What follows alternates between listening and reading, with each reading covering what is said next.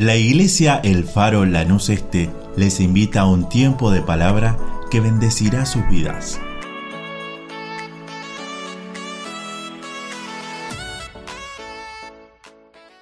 Realmente el Espíritu Santo ya nos estuvo hablando, ¿verdad? Pudimos sentir la presencia del Señor ni bien entramos aquí. Y es tan hermoso, es tan hermoso poder depender de Él. Como habían dicho Patri, que me antecedió, el domingo 21, eh, los esperamos a todos en Plaza Condarco, el 28 en Plaza Fernández, y bueno, eh, el lema es ese, cuida tu corazón, ¿no? Eh, a las 16 horas, a las 16 horas. Gracias, hermano. Y bueno, sobre toda cosa guardada, guarda tu corazón, decía en Reina Valera, ¿no? Porque de él mana la vida. También en el lenguaje NBB dice, sobre todas las cosas cuida tu corazón, porque de él brota la vida. Proverbios 4:23. Y en NBI dice, sobre toda cosa guardada, cuida tu corazón. Es lo mismo, pero bueno, en distintos lenguajes como para que nos quede bien clarito, ¿no? Eh, y vamos a estar contando con, con, los adolescentes que van a estar haciendo una obrita donde va a estar basada en 1 Samuel 16.7, donde dice que Jehová no mira lo que mira el hombre. Jehová, ¿qué mira? No mira lo que está delante de, de sus ojos, pero Él mira nuestro corazón. Y en Lucas 6:45 también dice, de la abundancia del corazón habla la boca. Y bueno, eh, yo como docente veo en las escuelas lo que está pasando, ¿no? Tanta necesidad, eh, hay tanto bullying, tantas cosas, tanta necesidad de Dios, ¿no? En los niños, en los adolescentes, hay tanta mm, indiferencia, y tanto rechazo. Eh, discriminación y bueno, eh, todas estas cosas enferman nuestro corazón. Y nosotros queremos cuidar no solo nuestro corazón, sino que los chicos puedan ver eh, el amor de Dios, la gracia de Dios y que el Señor es el que está allí curando toda herida, el que está allí para, para darnos otra vida. Yo siempre le digo a los chicos y a los padres de la hora feliz que eh, el Señor no quiere que tengamos una vida miserable, ¿no? Una veces ve que, viven una vida tan miserable en el sentido de que faltan, faltan tantas cosas. Eh, no vamos a lo material, que tal vez también tienen tantas carencias, pero sobre todo en lo espiritual, tanta pobreza espiritual, tanto dolor, pasan. Eh, y bueno, nosotros, como había dicho Patri, eh, tenemos el deber de llevar la palabra del Señor. Por eso invitamos a todos los departamentos, porque necesitamos el departamento de alabanza, necesitamos el departamento de hombres, de mujeres, que vayan a llevar una palabra de vida a la gente que se acerca, a los hombres, a las mujeres, a las familias. Hay jóvenes también que necesitan eh, que un joven se le acerque, hay adolescentes que necesitan que un adolescente se le acerque. En esos eh, lugares vemos que hay lugar para todos, ¿no? Que el Señor nos necesita a todos, no solamente a nosotros llevando la palabra a los niños. Así que por eso están todos cordialmente invitados. Y mm, saben qué? Dice que el Señor nos manda ir. En Juan 17, 18 dice, así como tú me enviaste al mundo, también yo los he enviado al mundo. Cuando el Señor se presentó resucitado a los apóstoles, ¿qué les dijo? Les dijo unas palabras muy parecidas. Les dijo, como me ha enviado el Padre, así también yo os envío a vosotros. Juan 20, 21 eh, está acá reiterando ¿no? lo que Jesús dijo en vida, lo dijo también cuando estuvo resucitado. Y nos preguntamos cómo envió Dios a su Hijo al mundo. Eh, si nos ponemos a meditar un poquito, ¿será que nosotros queremos pagar ese precio, el precio que pagó Jesús Dios no lo mandó a un palacio. Todos sabemos que Jesús dónde nació. Nació en un pobre pesebre, en un lugar humilde. Y no solo eso, sino que pasó el exilio, tuvo que huir por su vida, eh, fue incomprendido, no tuvo bienes y pasó tantas cosas Jesús, ¿no? No tenía un domicilio fijo y finalmente sabemos su fin. Él podría haber hecho así, los ángeles le servirían y no tendría que haber pagado semejante precio, ¿no? Dar su, vida, su propia vida, derramar su sangre, eh, ese sacrificio que él hizo en la cruz del Calvario. Pero también podemos ver las cosas buenas que pasó Jesús, ¿no? ¿Y qué fue lo bueno? Fue amado. Jesús fue amado por muchos, por muchas personas. Eh, su popularidad hizo que lo quisieran coronar a Jesús, querían que sea el rey, pero sobre todo lo que él pudo decir, dijo, consumado es. Dijo, se cumplió la voluntad del Padre en su vida. Nosotros, y no nos podemos igualar a Jesús, somos un puntito, un porotito, ¿no? Pero eh, nosotros quisiéramos la última parte, ¿no? Quisiéramos que nos quieran, quisiéramos toda esa parte linda, quizás ser coronados, pero la primera parte, el precio que él pagó, es difícil, ¿no? Pero bueno, eh, nadie va a poder repetir el sufrimiento de Cristo ni sus triunfos, pero como Él, tenemos que estar siempre dispuestos a ser obedientes y lo que nos manda el Padre Celestial poder cumplirlo. Eh, bueno, nosotros, este, la palabra que el Señor puso en mi corazón, hoy tenemos la bendición de poder sembrar eh, en los corazones de las personas. Y sabe que yo muchas veces leí esta porción en Lucas capítulo 8, versículo 10.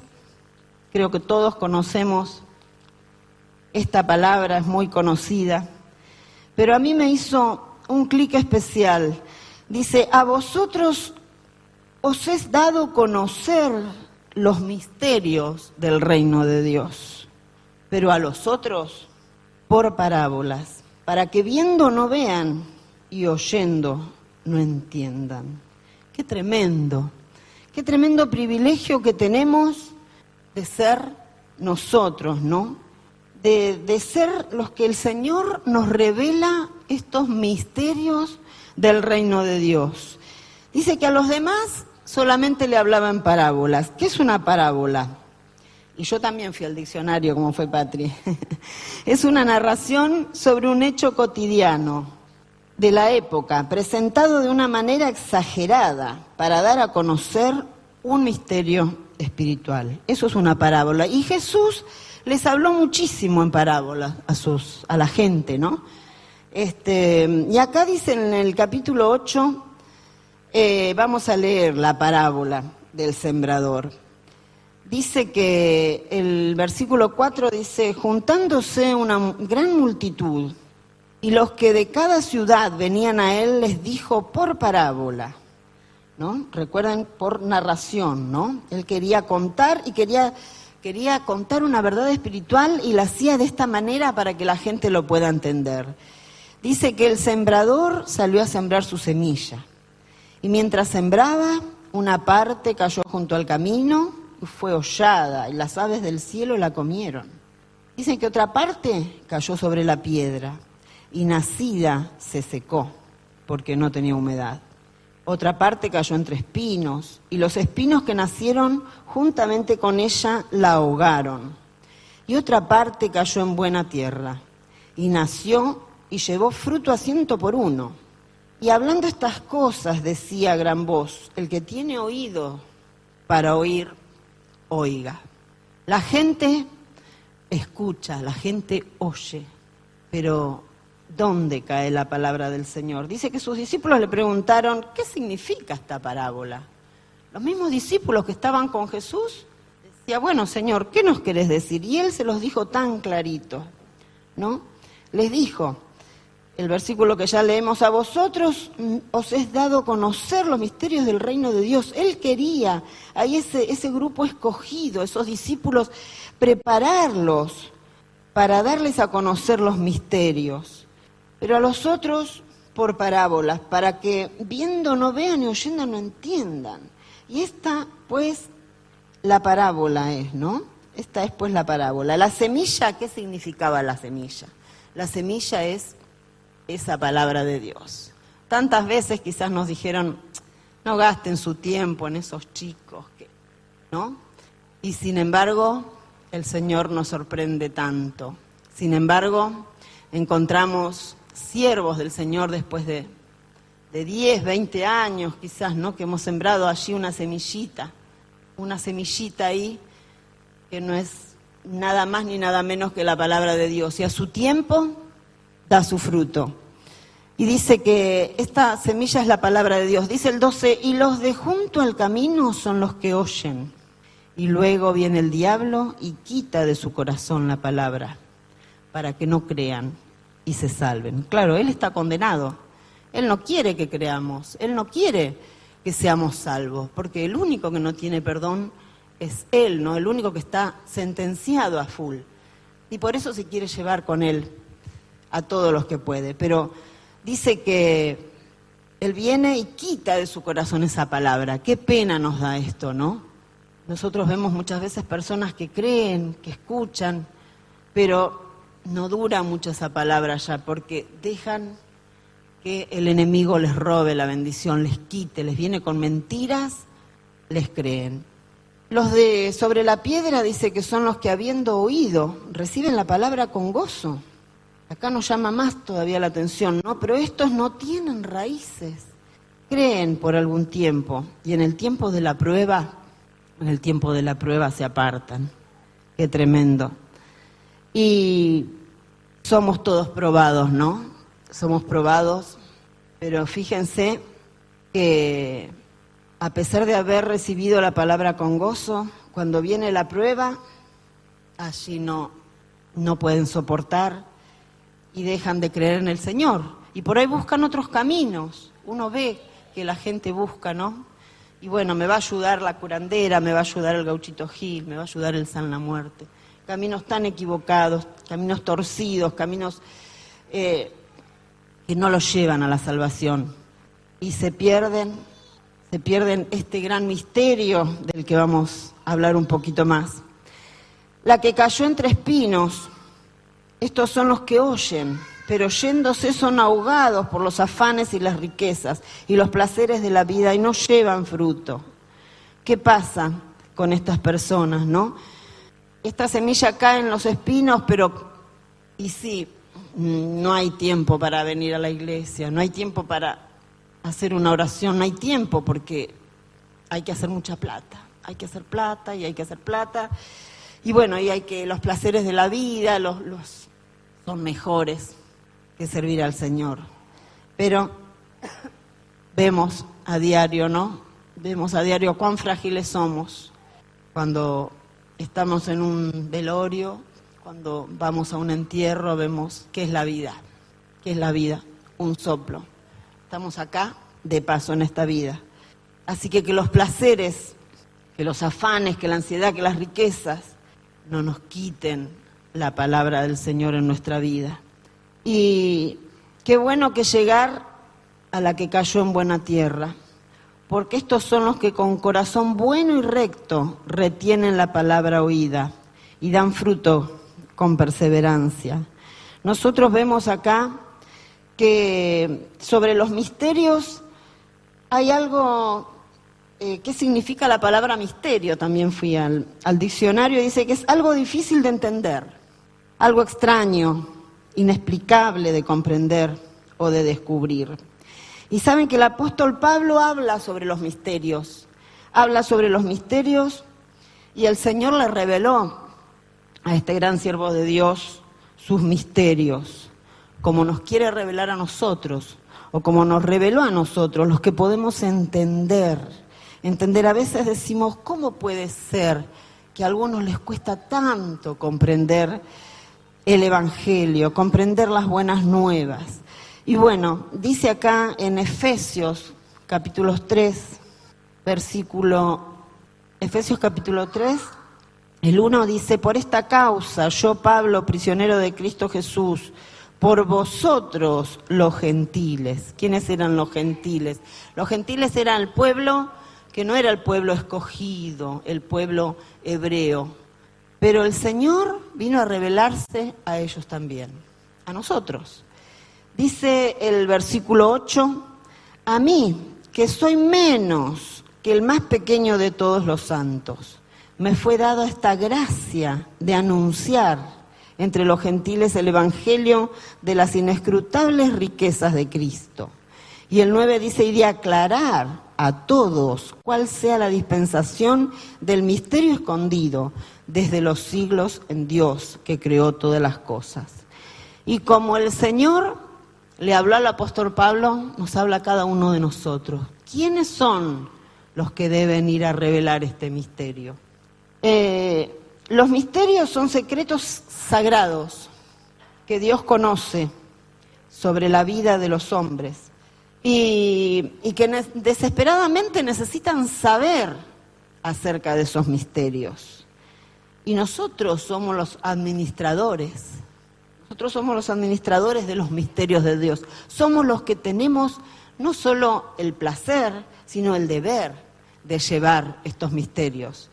Y hay muchos misterios, pero algunos voy a nombrar nomás, los que le fueron revelados al apóstol Pablo y a nosotros también. Yo creo que uno me lo van a decir ustedes. A ver cuál es el misterio. Para mí es el más grande. El misterio más grande de todos. ¿Cuál es para usted? A ver, ¿quién se anima a decir? ¿Qué les parece? ¿Cuál es el misterio más grande? Hoy fue nombrado. Es la salvación. ¿eh? Es el misterio la salvación. Jesús, creer que Jesús murió, creer que Jesús resucitó, que hoy está a la diestra de Dios. El misterio más grande, el Evangelio de la Salvación. Y bueno, después otro misterio que podemos decir es Cristo morando en nosotros, que Cristo viva, como en la oración de Patri decía, somos carta leída, que podamos ser de testimonio, que Cristo pueda estar morando en nosotros y que nuestra vida pueda hablar de esto más fuerte que, nuestros hechos, ¿verdad? Que Dios nos ayude. La iglesia es otro misterio. Muchos dicen, ¿para qué te vas a ir allá? A aburrirte. En la iglesia, ¿qué hacen? ¿Qué hacen? Yo recuerdo cuando pasé momentos tan difíciles, ¿no? Eh, en la vida y mis compañeros de trabajo decían, pero ¿a qué vas a la iglesia? Yo decía, no, yo voy a cargar mis baterías, voy a cargar mis pilas porque si no, no podría seguir. Él es mi oxígeno, mi aliento. Él es quien carga nuestras pilas, ¿no? Y por eso la iglesia es el cuerpo de Cristo y es tan importante que podamos congregarnos. ¿Por qué? Porque llevamos las cargas los unos de los otros. Es un mandamiento. La Biblia lo dice, pero también es un lugar de refugio donde podemos decir, me pasa esto, me pasa lo otro, oren por mí. Y todo el cuerpo, la iglesia está orando. En esta semana hubo hermanas que fueron operadas, eh, tantas, tantas necesidades, ¿no? Tantas cosas que pasamos. Y está el cuerpo de Cristo allí, unido para orar, para ser fortalecidos, para poder estar en comunión. La iglesia es la esposa, es la novia de Cristo. Nosotros tenemos esa esperanza. Tenemos la esperanza en que el rapto de la iglesia, no en que Jesús va a venir a buscarnos en cualquier momento. Y la iglesia, la novia, va a ser arrebatada. ¿Usted lo cree? Cristo va a venir, amén, en las nubes. Bueno, estos son algunos de los misterios, hay algunos más, pero no quiero tomar más tiempo. Y lo que quiero es, en Salmo 103.2, dice, Bendice alma mía Jehová y no olvides ninguno de sus beneficios. No olvidemos los beneficios del Señor. Bendigamos el nombre del Señor, alabémosle al Señor. Y también dice en Deuteronomio algo muy precioso y algo muy importante. Dice Deuteronomio 8, 2, y te acordarás de todo el camino por donde te ha traído Jehová tu Dios estos 40 años en el desierto para afligirte, para probarte, para saber lo que había en tu corazón, si habías de guardar o no sus mandamientos. El Señor nos prueba, que el Señor pueda encontrar en nuestro corazón, ¿eh? que está guardado sus mandamientos. Y dice también en el 6 y 7, dice, guardarás pues los mandamientos de Jehová tu Dios, andando en sus caminos y temiéndole, porque Jehová tu Dios te introduce en la buena tierra y es una tierra de arroyos, de aguas, de fuentes y de manantiales que brotan en vegas y montes. Gloria a Dios, que podamos estar en esta buena tierra, que podamos introducirnos en esta buena tierra. Y cuando el enemigo quiere venir a robar esa semilla que fue sembrada en nuestro corazón, que podamos decir no. Esa semilla cayó en buena tierra. Yo creo en el Señor. Y cuando no tenemos fuerza, pedir ayuda. Pedir, hermano, ora por mí. Estoy pasando una prueba. Estoy pasando un momento difícil. Necesito la oración de la iglesia. Sola no puedo. Solo no puedo. ¿Cuántas veces nos sentimos así? Y nosotros como cuerpo de Cristo no estamos acá ni para criticar ni para condenar. Nosotros estamos, aleluya, gloria a ti Señor, para restaurar. Estamos para sanar el herido, para decir, para ayudarle, te ayudo en oración, te ayudo en ayuno, te ayudo. No podés con tu hijo, no podés con tu esposo. Te pasan cosas. Acá estamos para darte una mano, para orar por vos. Ese somos administradores de los misterios de Dios, hermanos. No somos poca cosa. Somos administradores de esos misterios ese misterio que el Señor por misericordia, por gracia, nos reveló a cada uno de nosotros. La misericordia es para todos, no es para unos o para otros, para los más santos, para los menos santos. La gracia, ese don, ese regalo no merecido, es para cada uno de nosotros que estamos acá y los que están afuera, que sean alcanzados, que puedan también conocer al Señor, los que se han apartado, porque la, la semilla cayó en distintas tierras, también son dignos de misericordia, de gracia. Nosotros, como administradores de estos misterios, es nuestro deber alcanzarlos, orar por cada uno de los que hoy no están, alcanzar a los que no conocen al Señor. Vamos a orar al Señor. Los invito puestos de pie. Señor, te damos gracias por esta noche. Señor, te damos gracias porque tu gracia nos alcanzó, Señor. Te damos gracias por tu misericordia, Señor. Te damos gracias, Señor, porque somos afortunados, oh Dios, que tu palabra ha caído en buena tierra. Pero Señor, también queremos interceder, queremos pedirte en esta noche especialmente, Señor, por cada hijo pródigo que hoy no está aquí. Oh Señor, que tu Espíritu Santo pueda estar hablando a su corazón, a su vida, que pueda estar golpeando allí, Señor. Espíritu Santo de Dios, haz tu obra en cada uno, Señor que podamos reconocerte como nuestro Salvador, como nuestro Señor. Oh Jesús, que podamos abrir esa puerta, Señor, a ti, para que puedas morar allí. Oh Jesús, te damos gracias por tu presencia, Señor. Te damos gracias porque quitaste la venda de nuestros ojos, porque esta semilla, Señor, cayó en buena tierra, Señor. Oh Jesús, bendice, bendice, bendice alma mía, Jehová, y no olvides, no olvides ninguno de tus beneficios. Esos beneficios, Señor, cuando estuvimos en aflicción, en angustia, en dolor. Señor, allí estabas para restaurarnos, Señor, para sanarnos, para ayudarnos, para consolarnos, para fortalecernos. Oh, gracias. Gracias, Señor, porque creemos en ti, en tu palabra que no vuelve vacía. Tu palabra, Señor, es la que nos sostiene. Oh, Jesús es la que sostuvo, Señor, esta iglesia tantos años, Señor. Oh, Jesús, donde grandes siervos tuyos, Señor, han sembrado en nosotros esta palabra. Y hoy, Señor, podemos nosotros también, queremos, oh Jesús, sembrar esta palabra también, Señor, en aquellos que no te conocen. Oh Señor, y aún en los que te han conocido y cayeron en esos terrenos, Señor, en que el enemigo vino a arrebatar esas, esas semillas, Señor, intercedemos, pedimos por ellos, Señor, que tu gracia pueda estar allí, Señor. Oh Dios, alcánzanos tu gracia.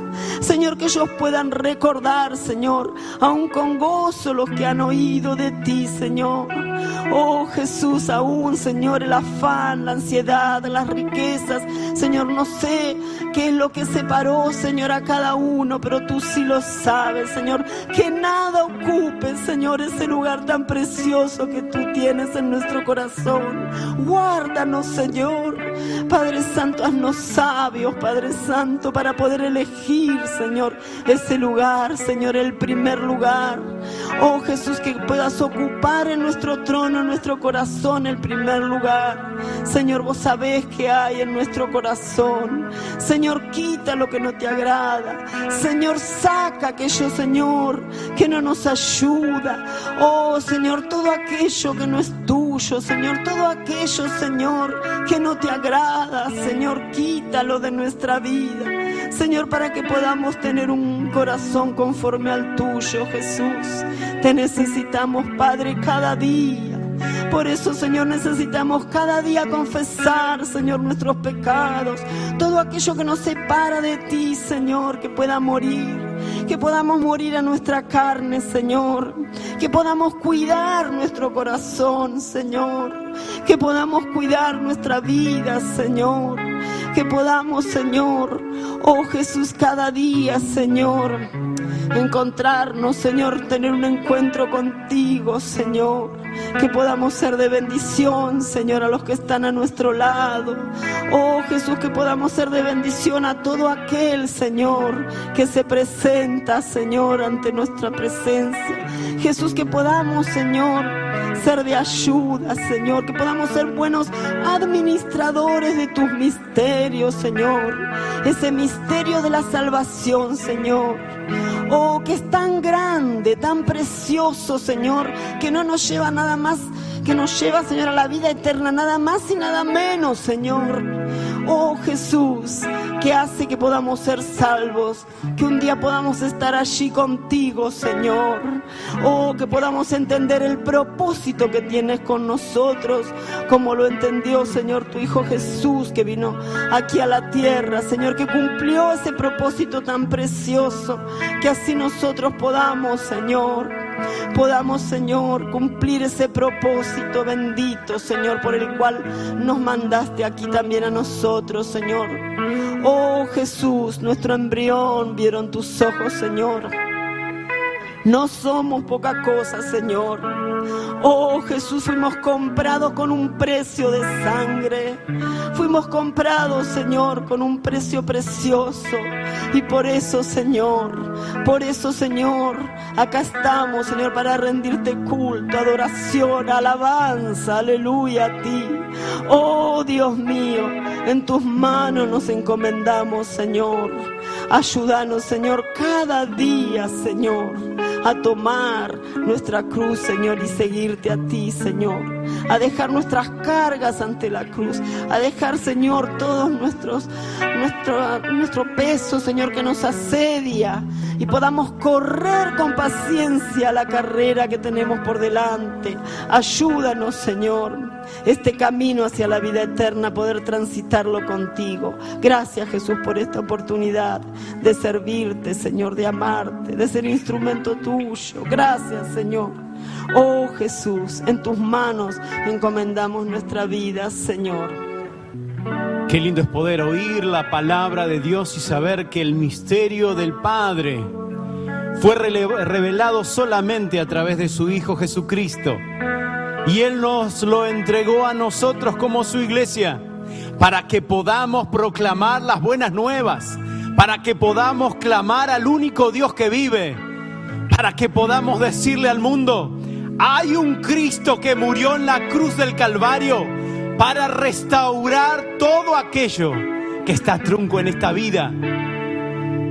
Ese misterio lo tenés vos y lo tengo yo. Fue revelado a través de la Escritura, a través del Espíritu Santo, que es la única verdad dada por el Padre hacia nosotros. Amén.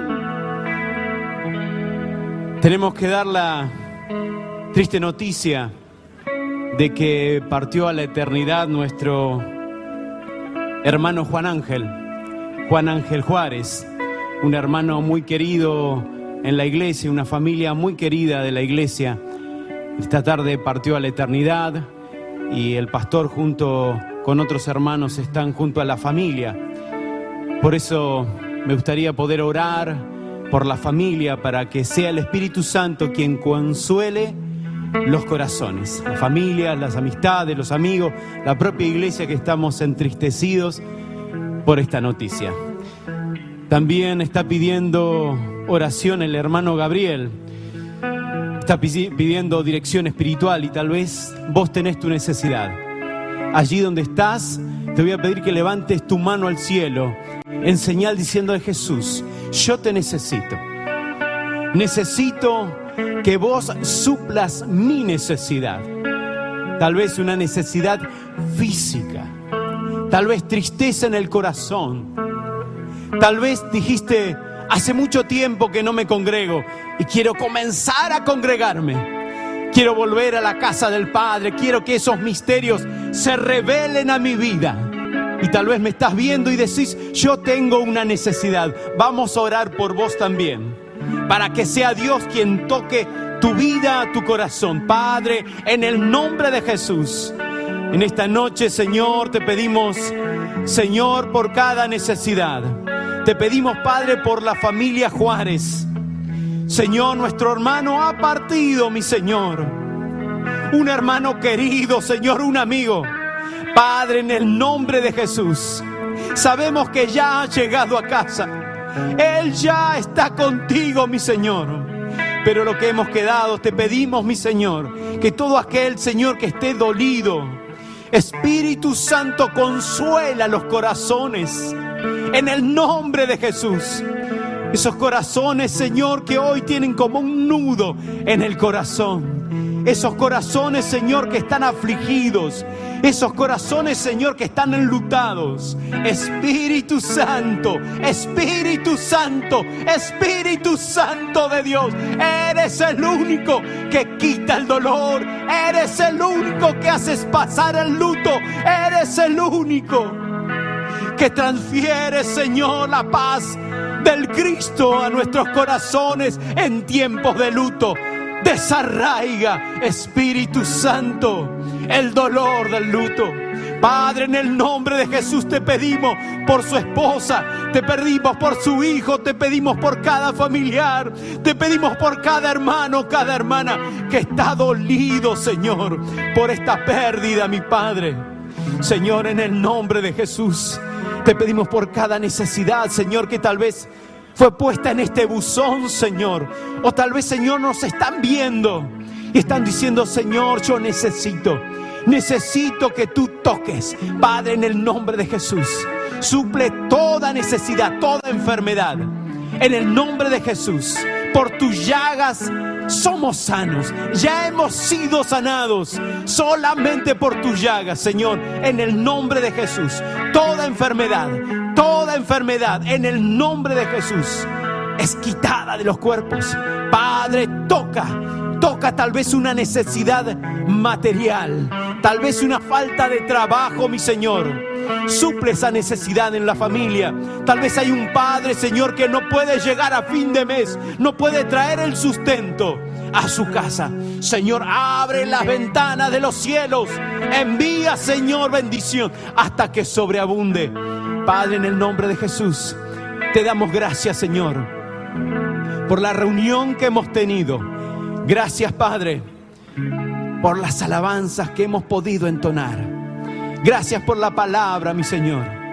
Y ahora, Señor, despídenos en paz. Guárdanos, mi Señor, aún tus ángeles alrededor nuestro, de cada uno de nosotros, Señor, en cantidad suficiente para que ganen cualquier batalla. Padre, en el nombre de Jesús, hasta poder reencontrarnos con nuestra familia y poder decirles, los hermanos te envían saludos. En el nombre de Jesús.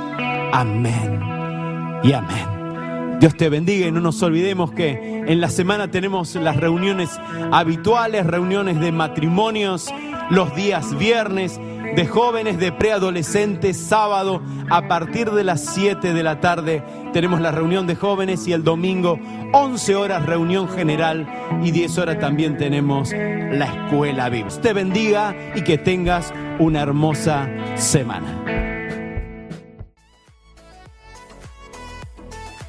Deseamos que esta palabra fortalezca su relación con Dios. Como familia de fe, les invitamos a seguir creciendo juntos. Nos encontramos en Instagram, Facebook y YouTube, El Faro Lanús Este, o por WhatsApp al 11 30 73 50 63. El Faro, una iglesia de fe, acción, reproducción y objetivos.